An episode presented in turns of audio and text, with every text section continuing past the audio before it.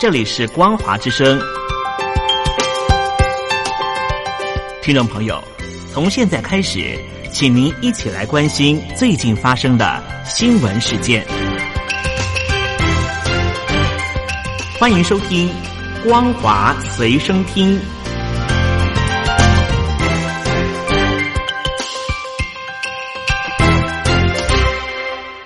大陆听众朋友，你好，欢迎您收听这节光华随身听，我是东山林。新冠状病毒持续肆虐全球，全球的各国都在积极的施打疫苗。中国大陆的广州市的花都区啊，就出现了一名超狂的护理师，他一小时就能够替六十位公民接种疫苗，快手事迹啊，引起了全球媒体和网友的热议。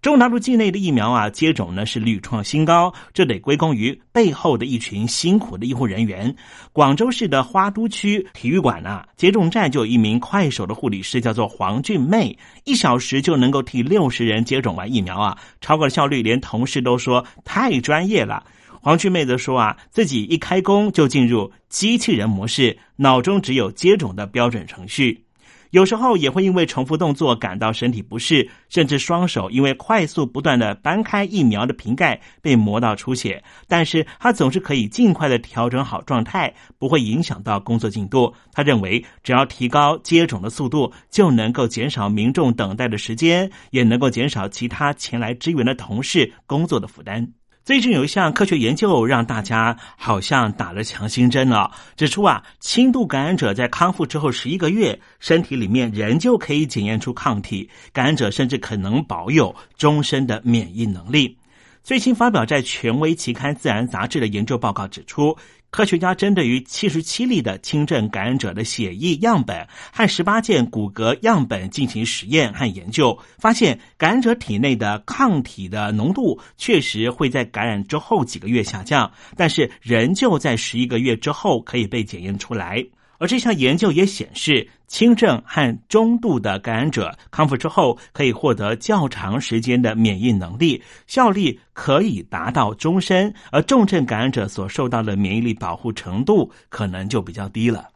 在澳门出现了一个比较特殊的病例，这名病例呢，他是从台湾转机到了澳门，他事前曾经打过了两剂中国国药的灭活疫苗，之后离开了台湾，在台湾搭乘了长荣航空的班机返回了澳门，没有想到这名乘客在澳门经过了检查之后，竟然是感染了新冠状病毒的印度病毒株。不过，大家都在关注的是，这名乘客、这名病患不是已经打了中国的疫苗吗？为什么打了疫苗之后还会被感染呢？根据澳门的医师表示，这个病例在接种疫苗之后，仍旧感染到了来自于印度的病毒株的变异种，有可能是因为他并没有完成接种程序的十四天，也就是说，在他身体没有产生足够的免疫力，所以才会。再被感染，把焦点转到长江的中下游地区。还记得在去年五月下旬的时候，这些地方都发生了非常严重的洪灾，造成了六千多万人受灾，有五万四千多个房子呢都已经倒塌了。在今年的五月十一号以来，中国大陆的南方又有七十九条的河川超过了警戒水位，外界很担心去年的恐怖洪灾又会再度的出现。根据中国大陆的水利部发布的警告，六到八月间，黄河中游和海河系统以及松花江可能会出现较大的洪水，珠江、太湖、辽河可能会出现超警戒的洪水，长江和淮河可能会出现区域性的。暴雨和洪水，而目前因为这两个礼拜在华南地区的强降雨的关系，所以有七十九条的河川发生有超警戒的洪水状态啊。其中一些河川呢，最大的超过幅度呢是达到了三点三米。未来的一个礼拜呢，长江中下游的主要干道呢和两湖的水位都有可能会进一步的升高，也请这附近的居民要特别的注意。在中国大陆的新疆维吾尔族的自治区啊，长期受到北京当局的严厉管控。有工程师就透露了，北京当局最近在新疆好几间派出所开始设置人工智慧情绪的监控系统，并且对新疆的维吾尔族人进行测试。一名负责安装软体的工程师就透露，北京当局开始在新疆安装 AI 的监控系统，主要是以监视器和脸部的侦测技术来监控民众的情绪反应。北京当局也曾经表示，在这个地区进行监控是有必要性的，宣称分裂主义者已经在恐怖攻击中杀死了数百人。没有透露身份的工程师表示：“啊，首度将受试者绑在拘束椅上面，手脚以金属装置固定，并且将情绪控制的镜头放在距离受试者三公尺的地方开始进行测试。最后，这个系统就会产生一个圆饼图，分析受试者是否处于负面或是焦虑的情绪。”工程师直言，北京当局将维吾尔族人作为各种试验的测试对象，就像是实验室里面的白老鼠一样。而工程师也表示，这项系统的测试其实是根本没有任何的科学根据就进行这样的实验。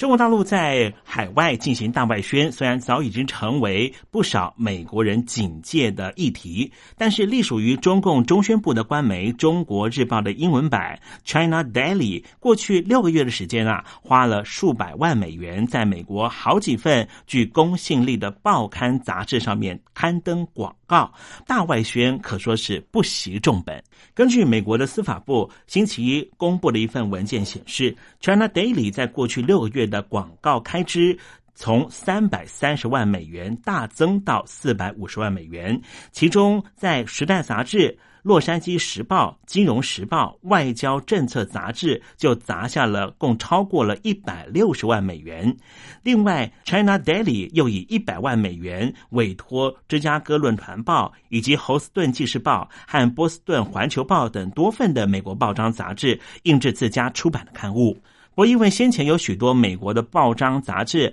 大量的。发刊赞扬中国发展的相关文章，刊登在中国日报的宣传专栏，就是中国调查上面，受到了美国民众的批评。最近，《纽约时报》、《华盛顿日报》和《华盛顿邮报》都免为成为中共大外宣的一份子，先后和中国日报割席不做朋友了。在云南昆明啊，有一间幼儿园发生了夸张的虐童事件。受虐的女童的母亲爆料说，自己三岁的女儿被幼儿园的荣幸教师打手打屁股，还以女儿不好好读书吃饭为由，惩罚女儿到厕所里面吃大便。事件引起了关注，夸张的体罚过程还被其他的学童目睹。事发的地点呢是在昆明的彬彬幼儿园，受虐的三岁女童的母亲是爆料指出啊。自己女儿转到这个幼儿园才十八天的时间，就被老师施以不当的体罚。夸张的情况让母亲紧急打电话给园方确认，却收到了否认的回应。隔天，女童的母亲带着女儿到幼儿园亲自说明，并且也报警处理。女儿表示，过程都有同学目睹。经过女儿的指认确认之后，同学也都回应说，确实目睹看到这个小女孩竟然就在厕所里面吃大便吃了。两次，女儿的母亲感到十分的痛苦，而且痛哭失声的说：“本来希望老师能够教她的女儿，没有想到女儿受到这样的待遇。”新冠状病毒所引发的肺炎，众所皆知，就是从中国大陆武汉所传开的。不过，到底是怎么传染出来的？这一支病毒又是怎么样去影响到人类的？对于这样的问题，美国总统拜登呢已经宣布了，所有的情报单位应该就新冠状病毒的发源地就是武汉进行进一步的调查，并且在九十天之内亲自向他提出简报，包含对中国提出特定的问题，美国将会和国际社会共同施压北京当局参与相关的调查。美国情报机关对于武汉肺炎的起源看法十分的分歧，包含可能是遭到感染动物传染给人类，亦或是噪音于实验室意外给泄露的。他这个月初已经收到了相关的报告，他要求要进一步再做确认和调查。以上新闻由东山林编辑播报，感谢您的收听，祝您双休假日保持好心情。